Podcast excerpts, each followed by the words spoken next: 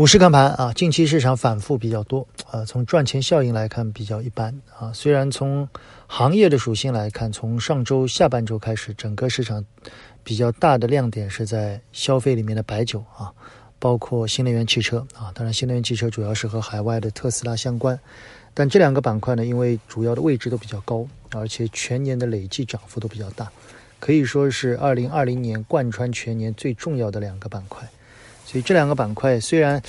整个的涨幅啊和强势在近期比较明显，但是对整个市场的带动作用并不明显啊。一方面呢是相对的估值比较高啊，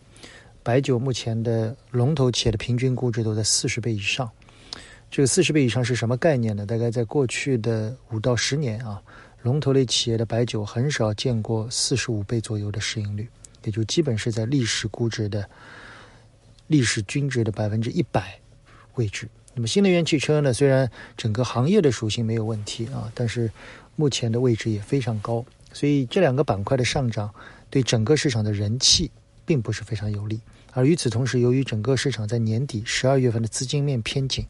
所以我们可以看到更多的是挪用了之前比较强的周期蓝筹金融的资金过来。所以市场可能在这个位置会有折伏啊。我们在上两周也提到啊，这个时刻我们称之为尴尬时刻。所谓的尴尬时刻，就是部分的周期股涨到了这个位置，上面的空间有限，这个时候大家还愿不愿意把最后那一段给吃掉？第二呢，有部分的科技类的一些品种在连续的下跌以后，包括医药股到了这个位置，虽然跌幅也不大，但大家愿不愿意在这个位置就出手？似乎整个市场在这个位置进入一个尴尬期。但我们建议大家保持耐心啊！我们认为市场在经过一段蛰伏以后，可能到十二月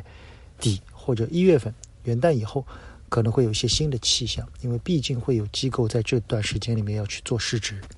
所以做市值的需求会带动整个市场最后的一些抱团趋于一个最后的向上的上涨。所以对于新能源汽车和白酒，我们中期是比较谨慎的啊！我认为虽然两个行业很好，但价格一点都不好。那么我们建议大家观察一段时间啊，看看周期和蓝筹经过一段调整以后，能不能再试升势，带动市场再去尝试冲击前高，啊，所以在这个位置适当的保持些耐心。呃，从未来我们明天的订阅号的娓娓道来里，很多投资者问啊，边老师最近有一个私募的大佬啊，在公开场合发声，对于银行和地产啊说了一些他的观点，有什么看法？哎，我觉得挺有趣的啊，有机会明天我们再来聊聊。对于这些传统的夕阳行业，怎么去看啊？这些夕阳行业行业之中的变化啊，我想明天我们找机会在娓娓道来里面跟大家再来聊聊地产银行啊，怎么去看这个大佬的讲话啊？当然也都是一家之言，仅供参考。谢谢大家。